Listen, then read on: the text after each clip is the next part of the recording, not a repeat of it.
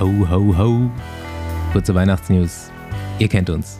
Verplant wie immer haben wir letzte Woche vergessen zu sagen, dass wir zwei Wochen Weihnachtspause machen. Aber ey, nicht den Kopf hängen lassen. Bei Festival 500 kannst du dir unsere neue englische Folge reinziehen. Wir haben uns kurz vor unserem Urlaub nochmal zusammengerissen und zwei Pros interviewt, die dem Deutschen nicht mächtig sind. Folg einfach unserem zweiten Podcast-Channel Besenwagen Worldwide und hör dir an, was der erste Mensch, der vier Kilometer unter vier Minuten gefahren ist, zu erzählen hat. Weltmeister und Weltrekordhalter vor Filippo Ganna über diese Distanz und verdammt nochmal auch Gravelrennen über die hundertfache Distanz hat Ashton Lambie auch im Repertoire.